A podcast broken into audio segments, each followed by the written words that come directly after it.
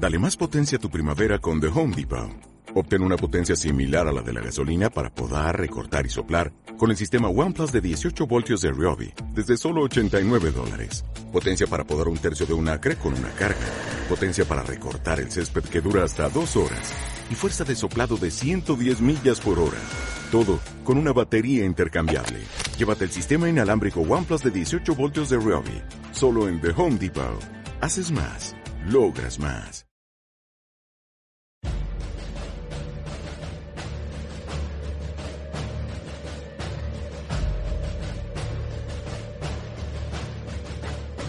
El Foro de la Historia.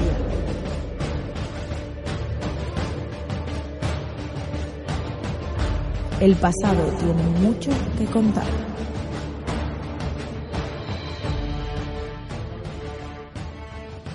Bienvenidos a Foro de la Historia. Hoy estamos aquí un día más en una nueva colaboración con eh, Historiae, con Oscar, nuestro compañero, que bueno, pues ya es habitual aquí en este nuestro maravilloso podcast. Em, la verdad que, bueno, hoy, hoy veníamos a hablar de, un personaje, es el primer, bueno, miento, el segundo programa que dedicamos a, personajes, y hoy venimos a hablar un poco acerca de Julio César, que es eh, un personaje fascinante, un personaje que desde luego cuando a uno le viene a la mente eh, pues alguien famoso de la historia de Roma, eh, pues es, es como el, el, icono. De decir también que Oscar es que es un fanboy, o sea, eso es así. Y ahora me pondrá verde seguramente. Y bueno, pues desde luego es uno de los personajes que más ha salido en cómics. Tenemos Asterix Obelix. En, por ejemplo, en lo que viene siendo poesía, teatro, eh, tenemos la tragedia de Shakespeare, también tenemos por supuesto la serie de Roma de HBO y eh, bueno pues eh, una serie de películas que son bastante famosas en el cine de Hollywood. ¿Cómo estás, Oscar? ¿Qué tal? Buenos días. Buenos días, Javi. Y ante todo, muchas gracias por haberme invitado a, participar en este podcast y por haberme invitado a hablar de Julio César, que como dice, soy un gran fan. No, no por eh, las cosas malas que hizo, evidentemente, sino por todos sus logros políticos y militares, que evidentemente han sido difícilmente igualados a lo largo de la historia antigua y de la historia en general. Bueno, de hecho, eh, tenías una cosilla que decir porque, a ver, Oscar suele participar con nosotros de vez en cuando eh, haciendo podcast pero hoy, Oscar, eh, quería dedicar un poquito esta introducción al, al, podcast porque Oscar quería comentar algo aquí a nuestra, esta nuestra audiencia, que luego veréis, por supuesto, en la descripción. Te dejo con ellos. ah, simplemente quería eh, anunciarles a nuestros queridos oyentes de Foro de la Historia que he abierto un, eh, recientemente he abierto un programa de podcast propio un programa de podcast de historia en el que podrán escuchar los mejores contenidos de divulgación histórica eh, adaptados para cualquier tipo de público independientemente de, de su nivel de conocimientos previos. De hecho, el público objetivo es precisamente eso, aficionados a la historia. Y evidentemente, como no podía ser de otra manera, el primer, el primer programa que hemos subido es acerca de la utilidad de la historia por qué en el mundo actual, por qué eh, en el presente la historia y el conocimiento histórico y el trabajo de los historiadores es más necesario y útil que nunca. La verdad es que cuanto menos eh, es un programa para reflexionar. Nosotros sí que es verdad que hemos hecho alguna cosita aquí en el, en el podcast hablando un poco sobre divulgación histórica. De hecho, si no recuerdo mal, eh, en alguno de los programas has estado tú. Eh, porque yo sé que han estado Miguel Ángel y, Rubén. Eh, y no sé si contigo llegamos a hacer algo, pero bueno, si no lo hemos hecho, desde luego, que es que me, me, hago, me haces dudar, ahora me confirmarás. Eh, sí que es verdad que me, que me gustan ese tipo de temas porque me parecen útiles y sobre todo reflexivos respecto a lo que viene siendo el tema de la divulgación histórica. Así que, bueno, no sé si hemos hecho algo contigo, la verdad. Eh, pues creo que sí, creo que hace unos meses grabamos un programa, pero no sé si era para el Foro de la Historia o para el programa de Miguel Ángel, pero sí, me, me eh, creo que fue para el Foro de la Historia, ahora que lo pienso, Eh, sí, era una charla sobre divulgación histórica en la que estábamos con Miguel Ángel y Rubén y hablamos un poco de, de sobre todo de divulgación histórica en redes sociales. Eh, también hablamos un poco de, de cómo eh, ganar unas visitillas extra con Meneame y estas cosas. Ah, sí, y, bueno, era sobre el uso de las redes sociales, yo creo. Era de divulgación, efectivamente.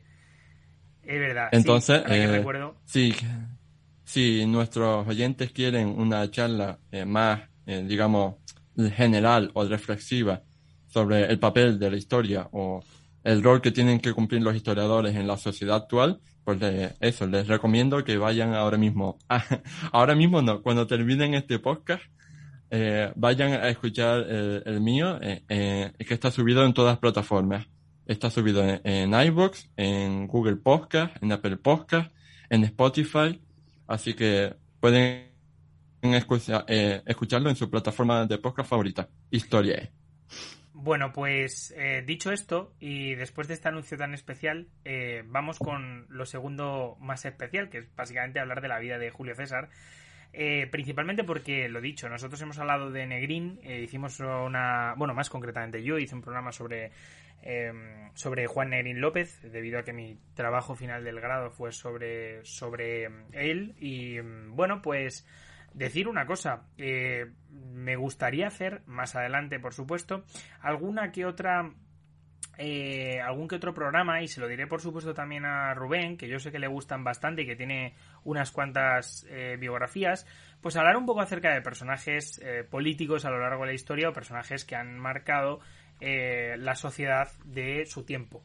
Em, entonces, bueno, vamos a empezar con Julio César, que, bueno, pues nació el 13 de julio, un día antes eh, de mi cumpleaños, por cierto, en, el año 100. ¿Qué nos puedes contar un poco acerca de su infancia, su juventud y, bueno, pues lo que viene siendo ese, esas introducciones, ¿no? En la sociedad política romana. Sí, eh, una parte muy importante de su vida, al fin y al cabo, fue su infancia y su juventud, porque todo el mundo conoce, o eh, a través de, como decía, de los cómics, de, de las películas, de las series, todo el mundo conoce su vida adulta. Conoce, pues, la guerra de Ajalia o, o la guerra civil contra Pompeyo, su famoso asesinato, pero eh, eh, rara vez ningún producto de educación histórica se centra, pues eso, en su infancia, en su juventud, que desde luego por lo menos su juventud fue bastante movidita. Entonces, pues, podemos hacer una, una pequeña introducción, como decía, de Julio César, Cayo Julio César, mejor dicho, porque ese es su nombre completo, nació el 13 de julio del año 100, antes de Cristo, evidentemente. Eh, nació en una distinguida familia de nobles plebeyos y tuvo al menos eh, dos hermanas, que evidentemente, como, como todas en la antigua Roma, pues se llamaban como el nombre de la familia, así que eran Julia. en realidad, ya llama la atención que tenemos muy poca información sobre eh, los primeros años de vida de Julio César, porque en realidad, o sea, su familia, hasta la llegada de, del propio Cayo Julio César, pues no había sido excesivamente importante en la historia de Roma. O sea, era una familia, pues eso, noble, distinguida, pero tampoco es que hubiera protagonizado grandes gestas en el pasado. Entonces, a lo mejor por eso, pues no tenemos demasiada información sobre, sobre su infancia. De todas formas, eh, aunque no tengamos demasiada información, podemos extrapolar un montón de cosas, porque al fin y al cabo todos los niños de las familias aristocráticas, pues más o menos recibían la misma educación. Aprendían a leer y escribir, aprendían cálculo, matemáticas básicas, se les formaban los rituales y tradiciones de la historia de Roma y sobre todo se les hacía hincapié en los antepasados familiares y en la importancia que habían tenido para la historia de Roma. Por ejemplo, a partir de los siete años, los chicos eh, comenzaban a pasar más tiempo con los padres para acompañarlos en sus actividades públicas y desde esa temprana edad, pues, aprender qué hacían eh, los adultos y cuál sería su papel una vez que el propio niño pues pasara a edad adulta. Después de, esta infancia eh, más o menos normal, pues eh, su vida adulta y su vida movidita pues empezó en el año 84, cuando tenía 15 años, todavía no había cumplido los 16, ¿Y, ¿Y, qué pasó? Pues que su padre murió, eh, su padre murió y eso lo convirtió en el cabeza de familia, ¿no? E, en el pater familia. Así que tenemos a, a, un Julio César de 15 años, todavía no había cumplido 16, que ya se había convertido, pues eso, en el padre de familia y en el representante de, de la gens Julia. Y eh, a partir de aquí empieza la juventud y podemos decir que tuvo una juventud bastante movidita, un fin de la adolescencia y una juventud que aburrida no fue, desde luego. Por ejemplo, en el, en el 82 antes de Cristo, o sea, dos años después, comenzó la, la dictadura de Lucio Cornelio Sila en, en Roma. Y entonces pasó una cosa, que es que su, el tío de Julio César, tío, eh, era Cayo Mario, que eh, si lo conocen nuestros oyentes, era el gran archienemigo de, de Lucio Cornelio Sila. Entonces, pues eso acarreó eh, un, unos cuantos problemas a Julio César por su línea eh, familiar. Pero es que además, además, la primera esposa de Julio César, pues, Ol, la primera esposa era Cornelia, que tenía vinculación familiar con el gran aliado de Cayo Mario, que fue Sina. Entonces, pues, por, tanto por Sina como por Cayo Mario, pues era evidente que que eh, Julio César no se podía llevar bien con Sila, que era el dictador. Entonces, eh, Sila, como eh, quería tener de su parte a Julio César al final, por intereses, pues le dijo a Julio César, oye, si te divorcias, si, si te divorcias de tu esposa y reniegas, ¿sabes?, de, de tus familiares, pues yo eh, soy bueno contigo y, y, te incluyo en mi camarilla y, tal y cual. Pero César se negó. Eh, este joven Julio César de, de 18 años se negó a divorciarse y pues nada, pues como se negó al trato, pues eh, lo persiguió. Lo persiguió y a César no le quedó más remedio que huir de Roma. Huyó de Roma y bueno, ahí vivió un montón de aventuras porque eh, evidentemente los, los secuaces de, de Sila pues lo persiguieron y demás y estuvieron a punto de, de, de atraparlo, pero después eh, se cuenta ¿no? que, que tuvo que sobornar a unos cuantos para que hicieran la vista gorda y le dejaran escapar. Después contra, contrajo, si no me equivoco, la malaria o una enfermedad grave de estas. Estuvo a punto de morir, pero se recuperó, etcétera, que vivió muchas aventuras, por así decirlo. Hasta que al final eh, pudo volver a Roma gracias a la intervención de la familia de su madre, que consiguió el indulto para Julio César y que pudiera volver a iniciar su trayectoria política. ¿Y cómo lo empezó? Pues eh, una, una, breve reseña. Eh, eh, en la antigua Roma era imprescindible que todo el mundo que quisiera tener una carrera política primero tenía que tener experiencia en el campo militar. Por este motivo, eh, Julio César viajó a la provincia de Asia en el 80 a.C., cuando tenía 20 años, para servir como oficial en el ejército a las órdenes del gobernador de la provincia. Allí, en, lo que hoy eh, es la isla de Lesbos, pues eh, se, se granjeó eh, el inicio de su carrera y la verdad es que tuvo mucho éxito en la conquista de la ciudad de Mitilene. Y de hecho tuvo tanto éxito que ganó eh, la corona cívica, que es uno de los mayores honores que se conceden a un soldado en la antigua Roma. Y se conceden precisamente cuando un soldado salva la vida a otro ciudadano romano. Después eh, seguimos con eh, seguimos en los años y en el 75 antes de Cristo, cuando tenía unos 25 años, sucedió otra anécdota eh, bastante para enmarcar, porque eh, resulta que, que nuestro joven Julio César eh, se marchaba a la isla de Roma, a la, perdón, a la isla de Rodas, para estudiar oratoria y fue secuestrado por piratas. El, bar, en el, barco en el que viajaba hacia la isla de Rodas pues, fue secuestrado y pues eh, no quedó otro remedio que pagar eh, el rescate por, Roma. Eh, por Roma, no por Julio César, perdón. Entonces, pero hasta ahí no quedó la cosa porque Julio César, una vez que fue liberado, ¿no? Por sus amigos, familiares que pagaron el rescate, pues dijo, oye, yo me voy a vengar de estos piratas, estos piratas que han tenido la osadía de, secuestrarme.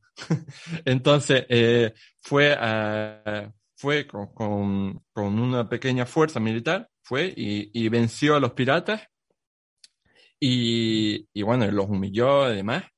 Y, y no solo él recuperó el dinero que habían pagado sus amigos por su rescate, sino que capturó el resto de botines que habían conseguido los piratas por los otros secuestrados y evidentemente pues ejecutó públicamente a los mismos piratas que lo habían apresado.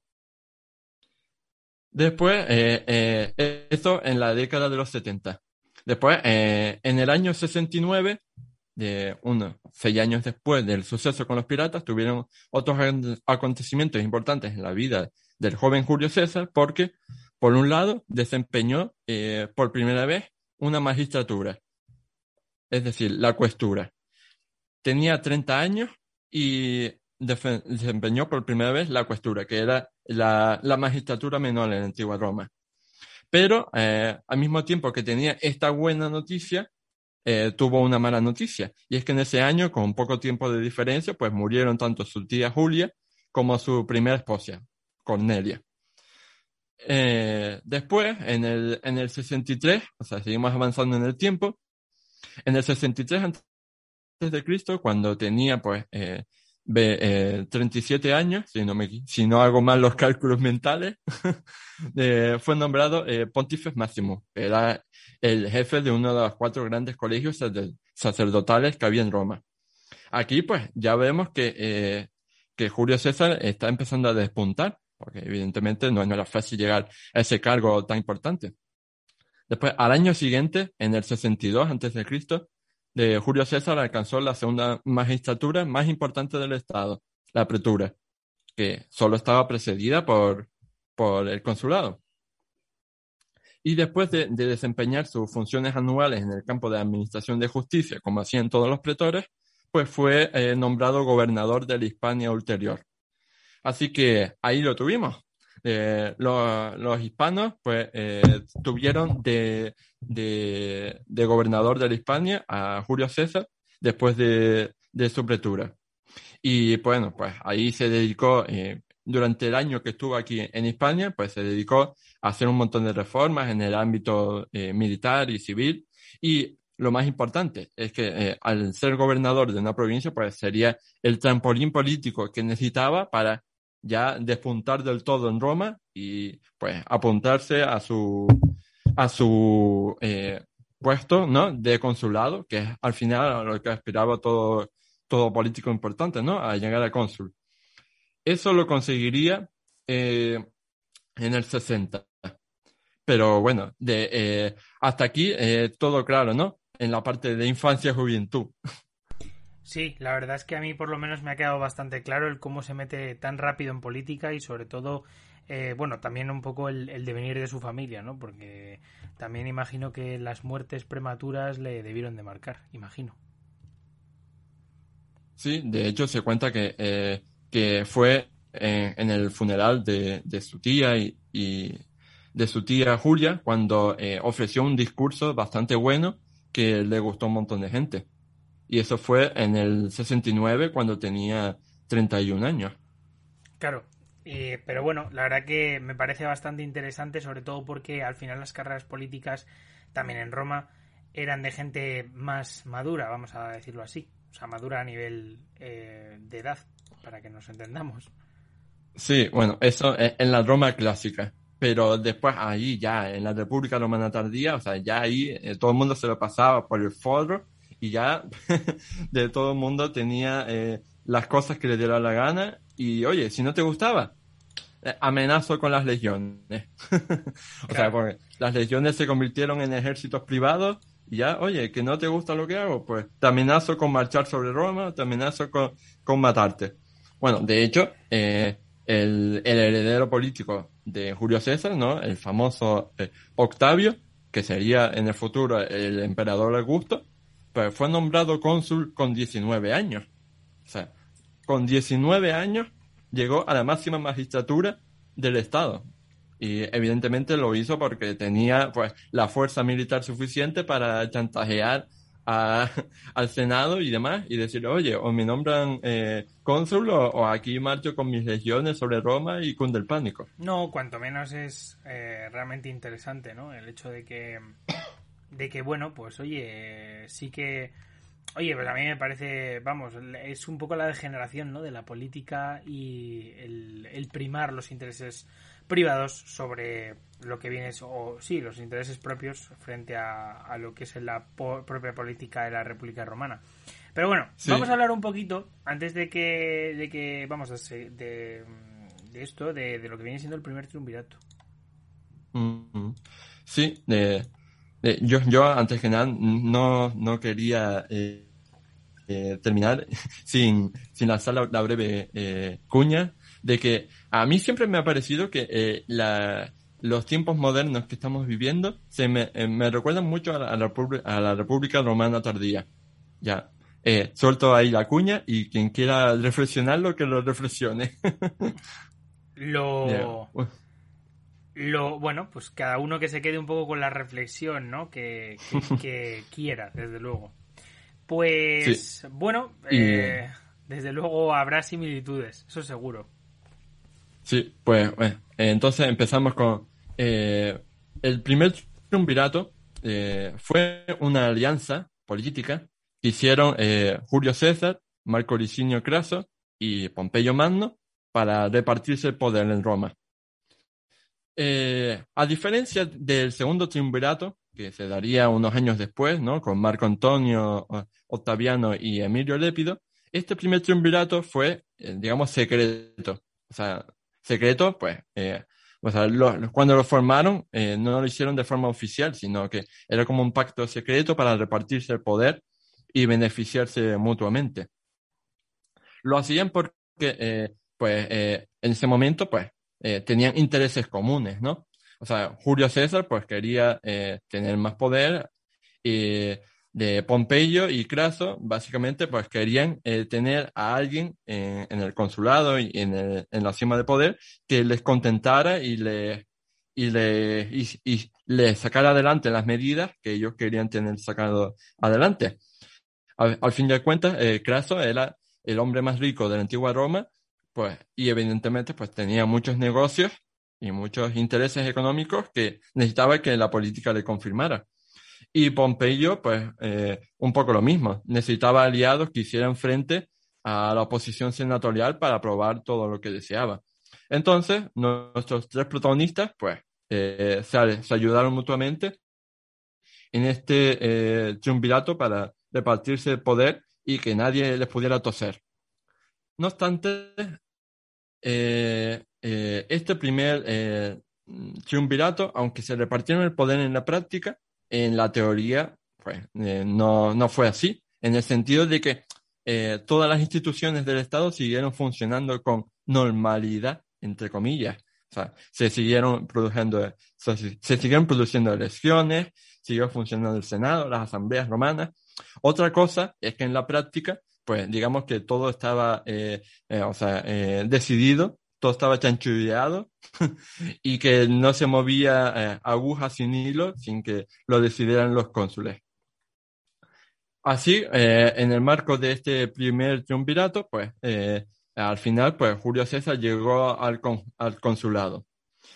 Y entonces, pues, gracias a esto, pues, Craso podría haber ejecutado las medidas económicas que necesitaba para que prosperaran sus negocios, sobre todo en Oriente, y Pompeyo conseguiría recompensar a sus soldados veteranos por todas sus acciones de los últimos años, ¿no? que habían, habían combatido contra los piratas, habían combatido contra Mitrídates del Ponto en la Tercera Guerra, etc. Entonces, pues, había que recompensar a esos soldados.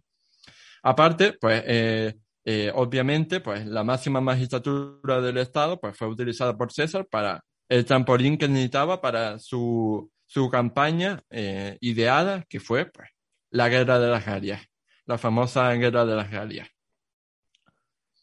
Antes de, de, desgranar eh, la guerra de las Galias, quería pues, eh, de responder a dos preguntas fundamentales, y es, ¿qué era la Galia? ¿Y quiénes eran los galos?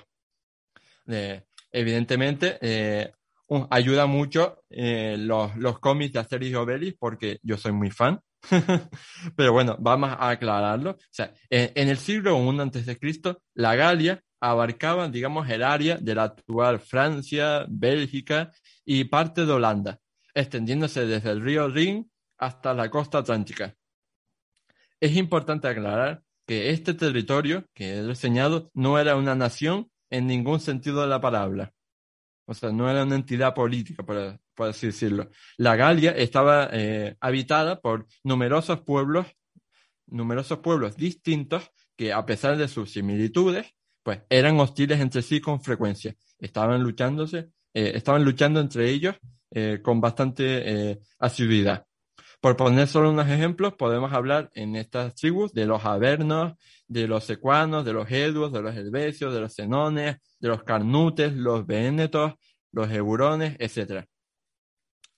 Aún así, a nivel global, podríamos clasificar estos pueblos en tres grupos étnicos y lingüísticos, que son los aquitanos en el suroeste, en la frontera con los Pirineos, los belgas en el norte y noroeste, y los ubicados en el en el centro, los denominados galos por los romanos, pero que se llamaban a sí mismos los celtas. Entonces, eh, la guerra de, los, eh, de las Galias empezó en marzo del 58, cuando los helvecios, una tribu de unas 150.000 personas más o menos, que vivían en lo que hoy es Suiza, pues comenzaron a reunirse en las orillas del río Ródano por la presión que desde el norte pues ejercían otras tribus hermanas. Al frente de seis legiones, las cuatro que había recibido como procónsul y dos nuevas reclutadas en el territorio, pues eh, César decidió perseguir a los helvecios hacia el norte y los alcanzó.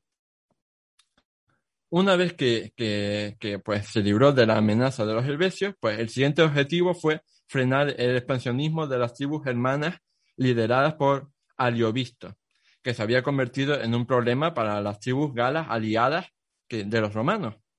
En este caso concreto había un obstáculo diplomático a superar, ya que el líder germano estaba reconocido como antiguo eh, amigo del pueblo romano. Entonces, pues eh, no se podía enfrentar así como así como a él, porque era aliado. Entonces, lo que hizo Julio César fue buscar un casus belli, buscar que Ariovisto iniciara una guerra para así poder vencerlo. Y entonces, eh, César le exigió que se comprometiera a paralizar sus planes expansivos hacia el sur y cuando este se negó, pues eh, César secuestró a uno de sus embajadores y bueno, empezó la guerra. Después, eh, cuando ya eh, pudo vencerlo, en la primavera del 57 a.C., las ocho legiones romanas del momento avanzaron y sometieron sucesivamente primero a sus a sueciones, a belovacos y a ambianos, y luego a nervios y a tuacuos.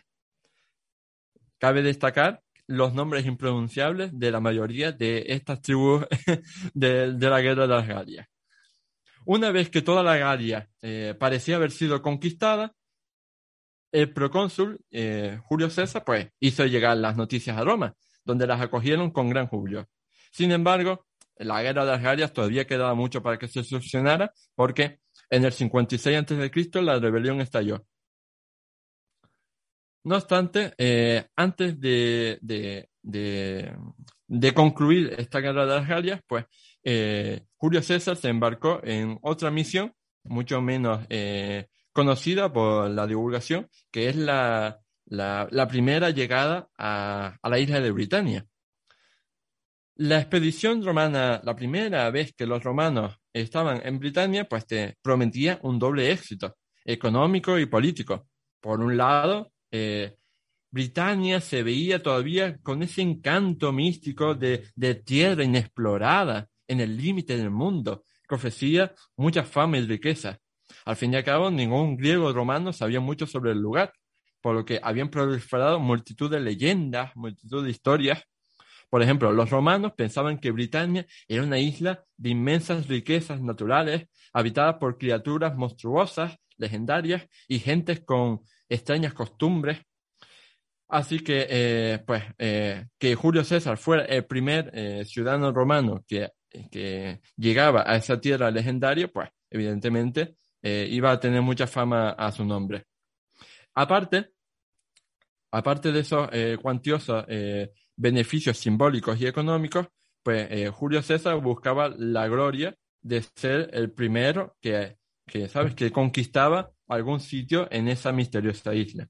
Sin embargo, eh, la expedición de Julio César a Britania, sobre todo la primera, fue un fiasco. Un fiasco al menos desde el punto de vista práctico, porque de hecho eh, eh, Julio César solo pudo estar un, par de semanas en la isla porque tuvo mucha resistencia de la gente local y pues tuvo que volverse con, el rabo entre las piernas, ¿no? Como se suele decir. Sin embargo, de, debido a este eh, fracaso, pues el tío pues insistió y al año siguiente organizó eh, una segunda campaña en agosto del 54 a.C., que estuvo preparada ya mucho, eh, de forma mucho más concienciada, de, de, forma mucho más detallista, aunque tampoco hay que decir que tuvo demasiados éxitos. La, pero el, mayor éxito eh, más allá de lo militar, de lo económico, fue el éxito simbólico, porque eh, fueron un gran éxito de propaganda. En Roma, pues, eh, pues llegaban las noticias a cuentagotas, y sobre todo llegaban las noticias que Julio César quería que llegaran. Entonces, pues fue un, un, gran éxito de propaganda porque Julio César se encargó de que así lo fuera. Pero en la realidad, los soldados no habían obtenido el ansiado que buscaban y la presencia comercial de Roma en Britania pues creció a pasos muy lentos. De todas formas, eh, eh, fuera o no intencionado, lo cierto es que Julio César aprendió la lección, entre comillas, y, ya nunca más volvería a pisar la isla. De hecho, llama la atención que eh, pasaría casi un siglo antes de que otro ejército romano invadiese Britania y la convirtiese finalmente en provincia romana. Después, pues, después de esta, este paréntesis ¿no? en Britania y con la, posterior eh, también campaña que hizo en Germania, pues llegamos al final de la Guerra de las Galias, que fue el famoso suceso con Vercingetorix. Vercingetorix y, el asedio de Alesia. Entonces, vamos a poner un poco en contexto. O sea, los galos llevaban años sufriendo las consecuencias de la larga permanencia del ejército romano en sus tierras. Tenían que alimentarlos, tenían que satisfacer todas sus demandas, tenían que eh, hacer muchas cosas que estaban generando un gran descontento. Entonces, eh, aparte, evidentemente, de la, de la política del terror que había cosechado eh, Julio César en, en, esos años, matando a, miles de personas para proceder a la conquista. Entonces, pues, había surgido entre todas estas tribus un, digamos, un sentimiento de, de libertad, ¿no? Se sentían, yo que sé, como en Braveheart, que querían, eh, pues, liberarse de los romanos y, pues, eh, un joven aristócrata de la tribu de los, de los llamado Bencingetorix, pues, supo tener la habilidad para animar a todas las tribus vecinas, pues, a, a unirse en un objetivo común y rebelarse a, los romanos. Como resultado, pues casi todas las tribus de la, de la, de la Galia Central hasta la, hasta la costa atlántica se unieron a él y, y se rebelaron a los romanos. De, cabe destacar de Bensigétorix, que como digo, era muy habilidoso porque no solo eh, reunió en torno a su liderazgo a un montón de tribus de la Galia, sino que eh, eh, a nivel militar también fue muy bueno porque impuso disciplina, impuso obediencia en su ejército y organizó su abastecimiento. Es decir, que, que a nivel militar pues, eh, era bastante diferente a los líderes galos que habían eh, existido hasta el momento. el plan de Vercingetorix era sencillo pero eficaz. Él lo que quería era acabar con el abastecimiento romano en la región para que desesperados, pues tuvieron que, eh, retirarse. Quería una política de tierra quemada para evitar que los romanos pudieran aprovecharse de los recursos que encontraban a su paso y que así pues se abastecieran. Partiendo de ahí, el plan eh, también pasaba por destruir ellos mismos un gran número de ciudades para impedir que fueran conquistadas por los romanos y dominadas por, por estos. Sin embargo, eh, pues el plan de, de no funcionó y pues todos sus hombres pues se vieron obligados a replegarse y eh, a, refugiarse en la ciudad eh, fortificada de Alesia. Alesia en ese momento era una inexpugnable eh, fortaleza de la tribu de los Mandubios, situados en la cumbre de una colina en el, en el este de lo que hoy es Francia. Entonces, cuando el general romano, nuestro querido Julio César, llegó ahí, pues se dio cuenta de que iba a ser bastante complicado asediarla. Pero bueno, no había nada que se resistiera a Julio César. Así que lo que hizo fue eh, formidable porque mandó construir un anillo de fortificaciones alrededor de, de, la fortaleza que constaba de una muralla de unos 17-18 kilómetros de longitud, más de 20, forci, más de 20 fortines a lo largo de esa muralla, un foso de 6 metros de anchura y campamentos para que sus soldados pudieran descansar. Entonces, además, consciente de que eh, un ejército galo de rescate se estaba formando no muy lejos de allí para venir a, ayudar a Vercingetorix, pues César también ordenó levantar otra línea defensiva por fuera de la primera que había eh, construido de más de 20 kilómetros. Así, pues, eh, su propia muralla defensiva de asedio a Alesia, pues se veía reforzada por esta segunda muralla. Así pasaron las semanas y durante un mes, pues hubo una gran tensión entre ambos bandos y pues los galos asediados en, en, en Alesia, pues estaban muriendo de hambre, evidentemente, porque no tenían eh, forma de, de abastecerse. Entonces el hambre estaba haciendo mella y, y el, el o sea, eh, estaban empezando a surgir las deserciones. Sin embargo, sin embargo, en ese momento eh, tuvieron la suerte de que eh, el ejército galo del rescate, pues llegó por fin, llegó por fin a, a, la muralla y eso lo que motivó es que todo el ejército que estaba concentrado en, en, en Alesia, pues saliera para enfrentarse en la batalla decisiva contra los romanos se juntaron el ejército que estaba en Alesia con el ejército que venía del rescate y juntos lucharon contra el ejército eh, romano de Julio César. Eh, pero, pues, eh, evidentemente no, no vencieron. Después de una cruenta batalla no vencieron. Y a Vercingetorix no le quedó más remedio que reunirse con sus oficiales y acordar, pues, rendirse hasta los romanos. Y bueno, de hecho hay un cuadro muy famoso eh, en el que se ve ¿no? a Vercingetorix poniendo su, sus armas a los pies de Julio César. Sin embargo, eh, eh, una cosa que quería aclarar es que la victoria de Julio César en la batalla de Alesia y la derrota final de Vercingetorix no significó el final definitivo de la guerra de Argelia. Es cierto que, que ya pues no había nadie que supiera hacerle frente y que no tuvo ninguna amenaza importante. Pero bueno, a lo largo de, ese año 52 y del año siguiente, del 51, pues tuvo que enfrentarse todavía a pequeños conatos antes de que quedara totalmente eh, conquistada la zona. Entonces, eh, tenemos a Julio César de, de 50 años que ya ha conquistado la, la, la Galia y que pues es uno de los hombres más poderosos de la antigua Roma, porque de, después de, de, siete años de, de guerra, pues eh, tenía unas legiones, tenía unos hombres que eran totalmente eh, fieles a él y que, bueno, que lo seguirían a, cualquier parte que él dijera. Y eh, poco después, pues se iniciaría la Segunda Guerra Civil Romana contra Pompeyo Magno. ¿Por qué empezó la, la, guerra civil contra Pompeyo? Pues yo siempre digo que básicamente porque eran dos gallitos en un mismo corral. o sea, los dos eh, querían ser eh, el hombre más importante de la antigua Roma y los dos no estaban dispuestos a ceder un poco de poder para, ¿sabes? Para darle prioridad al otro. Entonces, básicamente se enfrentaron por a ver quién era el más poderoso.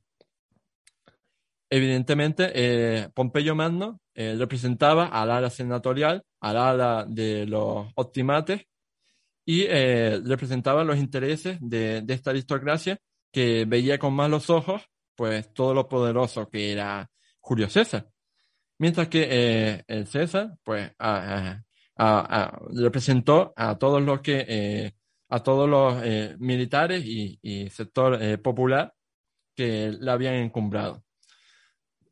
Entre enero del 49 y marzo del 45 a.C., pues tuvo lugar, como digo, la, la, guerra civil que tuvo eh, batallas de las más famosas de toda la historia de, la antigua de Roma, como son la batalla de Farsalia, la batalla de Sela, la batalla de Tapso, la batalla de Munda. De, todas estas batallas eh, pues se desarrollaron a lo largo eh, de todo el Mediterráneo, porque tenemos ¿no? que, que la batalla de Farsalia se desarrolló en Grecia, la batalla de Sela fue en Oriente, la batalla de Tapso fue en África, y la batalla de Munda fue en Hispania. Entonces, los distintos ejércitos de ambos bandos se fueron moviendo por, eh, estos distintos territorios para, para guerrear. Cabe, eh, cabe destacar que, que Pompeyo, Pompeyo Magno, no vivió para, para luchar en todas estas batallas, sino que murió relativamente pronto. Así que eh, cabe eh, reseñar, esto. Eh, entre el 49 y el 48 antes de Cristo, pues, como digo, tuvo lugar la, la batalla de, de Farsalia, concretamente en el 48, y ahí, pues, Pompeyo fue bastante humillantemente derrotado, y entonces, pues, tuvo que huir a, a Egipto. Huyó a Egipto porque él pensaba que, que allí, pues, eh, tenía aliados y pensó que allí pues podría volver a hacerse poderoso, podría volver a reclutar un ejército importante y podría volver a, a guerrear con Julio César pues para vencerlo. Pero ¿qué sucedió?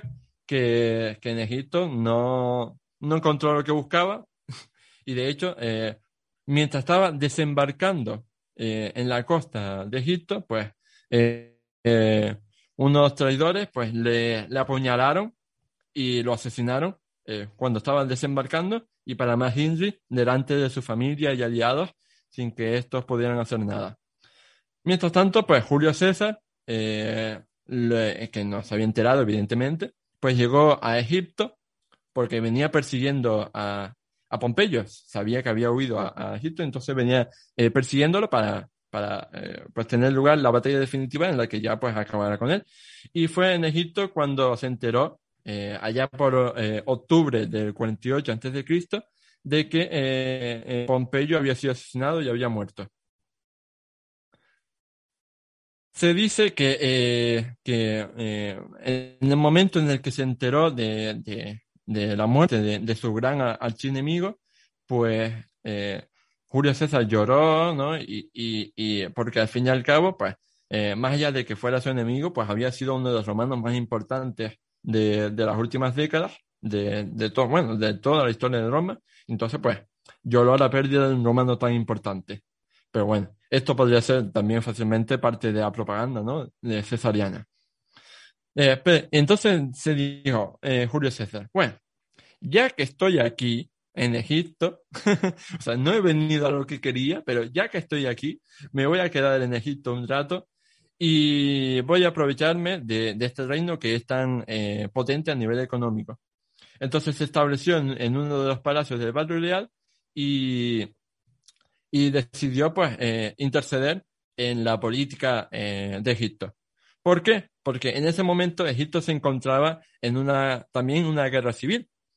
Porque en el 51 a.C. había muerto el faraón Ptolomeo XII y este faraón había determinado que el poder fuera compartido por sus dos hijos, eh, Ptolomeo, Ptolomeo XIII, y la famosa reina eh, Cleopatra, Cleopatra VII. Pero, como suele suceder, pues los dos hermanos eh, no se llevaron bien y enseguida pues empezaron a guerrear por el poder. Y entonces cuando Julio César llegó a Egipto, pues estaba en medio de esta guerra civil y con el poder que le daban pues su ejército, pues decidió, oye, esta guerra civil va a acabar ya y yo voy a ser el mediador que garantice que, el testamento de, de, Ptolomeo XII pues se cumpla y que eh, pues que se acabe la guerra civil y que gobiernen los dos hermanos en paz. Sin embargo, eh, pues eh, seguramente nuestros oyentes ya conocen la historia, pues que eh, Cleopatra pues abandonó sus tropas y partió rápidamente hacia Alejandría, donde una noche llegó a la habitación de Julio César y lo conquistó. Y bueno, poco después se hicieron amantes y, y bueno, el resto ya es historia. Entonces, pues, evidentemente, se pueden imaginar la cara con la que se quedó Ptolomeo XIII cuando llegó a su reunión eh, con Julio César y se dio cuenta de que eh, su hermana se la había adelantado y había conquistado a, César para que se pudiera, para que se pusiera de su parte. Entonces, voy a, a, enseñar un, un, par de cosas sobre este romance porque era bastante curioso. Cuando Julio César y Cleopatra se conocieron, allá por el 48 a.C., eh, Julio César tenía 52 años y Cleopatra solo tenía 20. O sea, ah, tenían una enorme eh, diferencia de edad.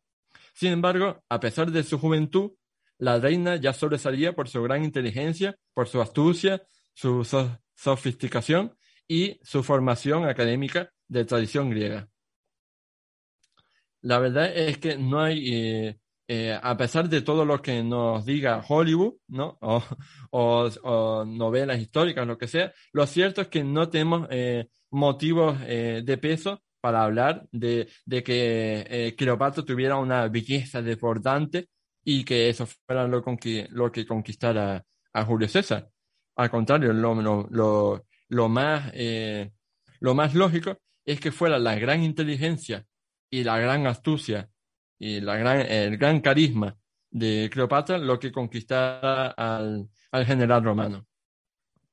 De hecho, ni siquiera tenemos eh, pruebas fehacientes, pruebas sólidas de que estuvieran auténticamente eh, enamorados. O sea, es probable que sí, o sea, nadie, nadie lo niega, pero evidentemente pues entraban una serie de intereses políticos, intereses económicos evidentemente a, Julio César le interesaba llevarse bien con la reina porque así pondría los recursos económicos de, Egipto a su servicio. Y a, Cleopatra le interesaba llevarse bien con el general romano porque al fin y al cabo era la persona más importante de la antigua Roma y pues eh, si se llevaba bien con él, pues no solo conservaría la independencia de Egipto, sino que eh, pues a lo mejor le, le regalaba conquistas a lo largo de África o Oriente Próximo, tal y como habían tenido los Ptolomeos en el pasado. En el, eh, un dato que a lo mejor no saben muchos de nuestros oyentes es que en, el otoño del 46 a.C., de Cleopatra, su familia y parte de la corte egipcia se trasladaron a vivir a Roma. Y allí eh, se quedaron a vivir hasta el asesinato de Julio César en el 44. O sea que eh, Cleopatra estuvo viviendo casi, casi dos años en Roma. Y eh, por la misma época, más o menos, a finales del 46 a.C., nació Cesarión, el hijo, el famoso hijo de Julio César y Cleopatra. Al ser hijo del romano más poderoso y de una reina egipcia, pues el niño no parecía destinado a, grandes hazañas. Sin embargo, pues eh, la historia nos demuestra que no fue así. curiosamente, también eh, Cesarión fue el único hijo biológico que, eh, que había tenido eh, Julio César, porque eh, solo había tenido una hija. Sin embargo, cualquier proyecto de vida que pudiera tener César pues fue, fue lastrado cuando su padre fue asesinado en el 44 a.C., ya que en ese momento, pues el joven Cesarión, pues solo tenía dos años, así que no, ni siquiera se acordaría de él, seguramente. Sin embargo, hay otro eh, factor importante que determinó que, el hijo de Julio César y, Cleopatra no fuera alguien importante en la vida. Y es que eh, en el testamento de Julio César no lo nombró heredero, ni siquiera lo reconoció como hijo legítimo. Lo que a lo mejor, pues, eh, eso nos habla en contra de que fuera su hijo biológico. En medio de, de todo este desconcierto, ¿no? Y comprendiendo que sus vidas corrían peligro, pues Cleopatra y su hijo pues abandonaron rápidamente la ciudad de Roma y volvieron a Egipto. Pero bueno, eh, saliendo de Egipto, tenemos una batalla muy famosa que yo quería, no, no, quería acabar la parte esta de, de, la guerra civil sin mencionarla, que es la batalla de Munda. ¿Por qué? Porque, básicamente porque sucedió en España, sucedió en nuestro territorio. La batalla de Munda eh, tuvo lugar el 17 de marzo del 45 a.C., en lo que hoy actualmente es la, provincia de Sevilla. Allí, los supervivientes pompeyanos que quedaban eh, por el momento, Cito Arabieno, Atio, Atiobaro, los hijos de Pompeyo Magno, pues se unieron en la península ibérica y eh, batallaron contra Julio César. Sin embargo, esta fue la derrota definitiva de los pompeyanos y la victoria absoluta de Julio César. De hecho, eh, la victoria fue tan contundente ¿no? que las fuentes nos cuentan que César solo perdió unos mil a unos mil hombres, mientras que los pompeyanos habrían perdido unos 30.000 soldados. Una vez que, que Julio César pues, eh, terminó la guerra civil y ya no había nadie que se atreviera a toserle y a cuestionar su, su preeminencia, pues eh, se, se, acabó la guerra civil y Julio César pudo volver a Roma, donde se erigió como dictador romano. Esta es una, una cosa muy, muy importante aclarar, porque al contrario de lo que, de lo que dice mucha gente, y al contrario de lo que incluso he visto eh, en programas de televisión o, o, o otros productos de divulgación histórica, Julio César no fue emperador. Repito, Julio César no fue emperador, que ese es un gran bulo histórico que corre respecto a la historia de Roma. Julio César no fue emperador, o sea, fue más bien eh, dictador romano, que es muy diferente. Fue dictador romano y eh, porque no había nadie que, que, le, que, se atreviera a cuestionar su superioridad. Entonces, eh, concretamente, en el, eh, esta dictadura de Julio César no solo se caracterizó por la concentración de poder, sino también por la acumulación de honores y privilegios extraordinarios. No podemos olvidar que el mismo mes de julio, ¿no? el, mes de julio, lleva el nombre de Julio César y así se ha conservado hasta la actualidad. O sea, y no parece que vaya a cambiar ¿no? Eh, el, nombre, el nombre del mes de Julio César. Evidentemente se le puso el, el nombre de Julio al mes de, de, julio, porque fue el año, el mes en el que había nacido nuestro protagonista. Otro cambio importante que tuvo lugar durante la dictadura de Julio César en esos últimos meses de vida fue eh, la creación del calendario juliano, que se, que se mantuvo durante también mil años. Se mantuvo hasta que en el año 1582 el Papa Gregorio XIII pues, fijó el calendario gregoriano. Entonces tenemos que durante más de 1500 años eh, el mundo vivió con el calendario juliano que había creado Julio César en este año, en el, en el 45. Hasta ese momento, el año romano de cálculo lunar tenía 355 días.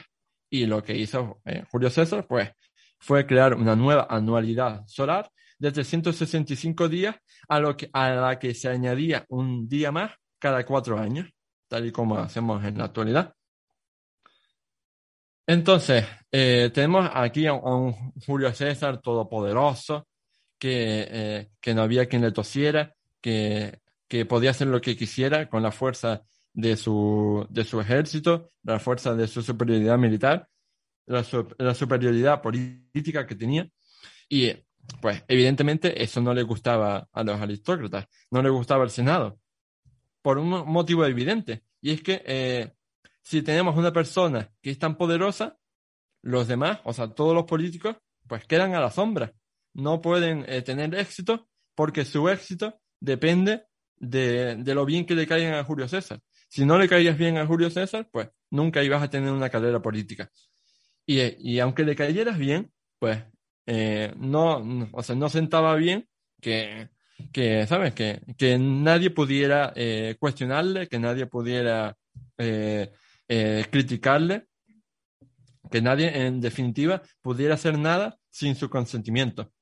Entonces, eh, pues se, se empezó a fragar, se empezó a gestionar una conspiración, una conspiración que acabaría con su vida en marzo del 44 a.C. Concretamente, en el 15 de marzo del 44 a.C. La, la conspiración, la conspiración esta famosa de los Idus de marzo, estuvo liderada por dos eh, destacados pompeyanos, Marco Junio Bruto y Cayo Casio Longino. Seguro que nuestros oyentes han oído hablar de ella. Sin embargo, en esta conspiración, o sea, eh, no solo fueron eh, Bruto y Casio, sino que en ella participaron unos 60 senadores, de los cuales conocemos los nombres de unos 16. Paradójicamente, llama mucho la atención que la mayoría de los conspiradores fueron cesarianos. O sea, me refiero que habían sido eh, oficiales y militares cesarianos que habían combatido del lado de Julio César durante la guerra civil o durante la guerra de las pero que ahora pues veían con malos ojos el no poder acceder a méritos propios, eh, ¿sabes? No, no podían acceder a los cargos, honores y distinciones porque todo se iba a Julio César. Entonces, eh, por lo menos a mí, cuando conocí este dato, pues me llamó la atención, porque eh, la mayoría de los compiladores no fueron enemigos suyos, sino fueron antiguos aliados. ¿Y cómo fue ese fatídico día? Bueno, pues tenemos que Julio César, el 15 de marzo del 44 a.C., llegó al edificio del Teatro de Pompeyo, donde en ese momento se celebraba la reunión del Senado, y llegó a mediodía. En cuanto se bajó de la, litera que lo transportaba, pues el plan ya se puso en marcha. Uno de los conspiradores, décimo Junio Bruto, se llevó a un lado a, su gran aliado, a Marco Antonio, para entretenerlo deliberadamente mientras César entraba en el Senado y, y así pues eh, Marco Antonio no podría salvarlo. Antes de que la reunión del Senado comenzara formalmente, un grupo de conspiradores se apiñaron en torno a él, fingiendo que tenían conversaciones pendientes que realizar. Al fin y al cabo, como era la persona más poderosa del mundo, pues todo el mundo eh, le pedía favores, todo el mundo eh, le consultaba cosas, así que no era, eh, no era extraño que, que, todo el rato estuviera hablando con gente para, para concederle favores, para, para autorizarle a hacer cosas, etcétera. El, el momento eh, en que marcó el inicio del asesinato fue cuando una de esas personas que se habían acercado a él la agarró de la toga y tiró de ella, dejando al descubierto su hombro. Aquella eh, era la señal eh, acordada para que todos los conspiradores pues, sacaran las dagas que llevaban escondidas en ese momento en la ropa, sin que nadie las notara. Enseguida, después de una primera puñalada en el hombro, los otros conjurados también se lanzaron contra él para ensañarse con sus dagas. Cabe destacar que en todo momento la sangre manchó los ropajes de todos los implicados y se derramó por el suelo, llegando hasta los pies de una estatua de Pompeyo Magno. Ante, ante estas eh, múltiples puñaladas, Julio César luchó contra ellos, evidentemente. Eh, forcejeó y se intentó zafar, pero ya cuando eh, le hirieron varias personas y recibió tantas puñaladas, pues poco pudo hacer. Se, se dice que eh, dejó de luchar y simplemente se dejó llevar cuando vio que uno de los conspiradores era precisamente Marco Junio Bruto. De la tradición, ¿no? Y Julio César eh, dice que, que las últimas palabras de, de Julio César fue, eh, tú también, hijo mío. Pero bueno, eh, o sea, de no, no tenemos que interpretar eh, estas palabras como una prueba de que Bruto era hijo de Julio César, ni mucho menos. la relación que tenían Bruto y, y, Julio César era más bien de afecto. ¿Por qué? Porque la madre de Marco Junio Sus, de Marco Junio Bruto, era Servilia que era la amante favorita de, Julio César. Entonces, pues, eh, César pues le tenía eh, aprecio a Bruto en el sentido de que era, pues, era como, era como un hijo para él en el sentido de que, pues, era, pues, el hijo de su amante favorita. Y por eso eh, le dolió tanto que fuera uno de, los que estuvieron en la conspiración y le mataron. Entonces, eh, una vez que vio a Bruto y que dijo sus últimas palabras, fueran verdad o no lo que dicen las fuentes, pues eh, dejó de luchar, dejó de resistirse y simplemente se cubrió la cabeza con su toga. poco después, tras recibir 23 puñaladas, su cuerpo se desplomó en el charco de sangre que estaba en el suelo. Entonces, como hemos visto, eh, Julio César murió, fue asesinado por, por haber acumulado demasiado poder y sobre todo, evidentemente, por haber despertado los resentimientos de toda la gente que, que tenía envidia de él y que, y que no le gustaba pues que, que todo dependiera de él y que toda la vida política de la antigua Roma girara en torno al epicentro que representaba Julio César.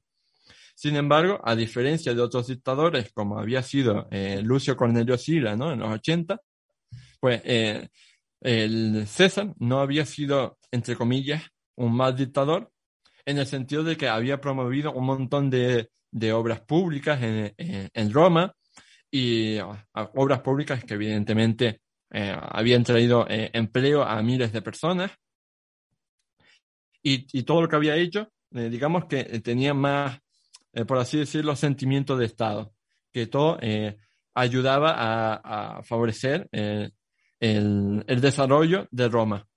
Otra cosa es que evidentemente ese desarrollo pues pasara por él y eso evidentemente no le gustara a la gente.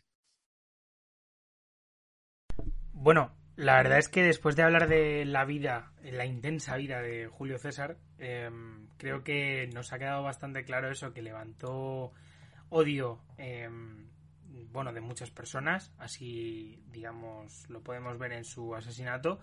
Y desde luego vemos la vida de una persona que, desde luego, hizo gran, grandes eh, conquistas y, bueno, grandes cosas si lo vemos, digamos, en los parámetros de, la época, ¿no? Pues eh, conquistó la Galia, incluso llegó a, las, a las actuales Islas Británicas y, bueno, pues cuanto menos eh, sembró un poco lo que luego posteriormente sería el imperio, sin ser emperador, como bien ha dicho Oscar, pero eh, siendo desde luego un político de, de, primera, de primera línea.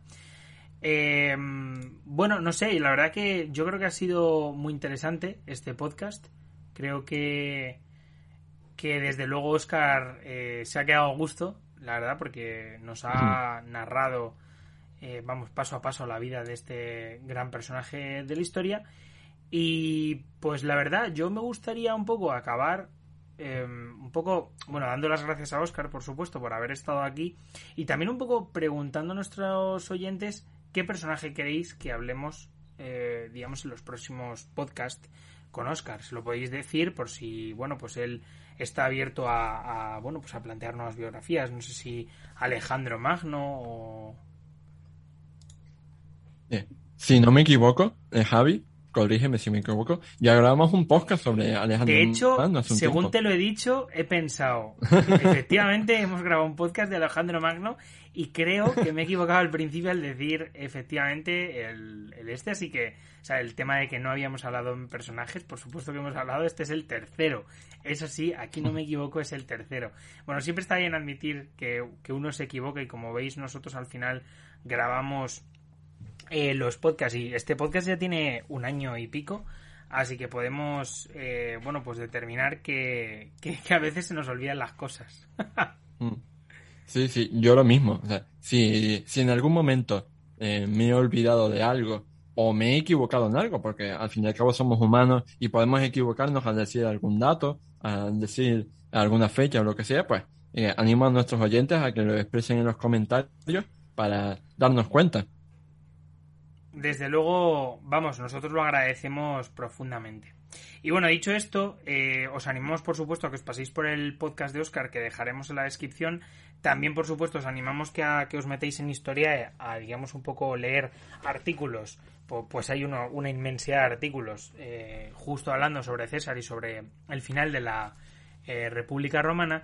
Y también os animamos a seguirnos aquí en el Foro de la Historia, un podcast que la verdad eh, ha crecido muy rápido, está creciendo muy rápido y desde luego, eh, bueno, pues tiene, creo que va a tener una progresión eh, bastante interesante en el futuro.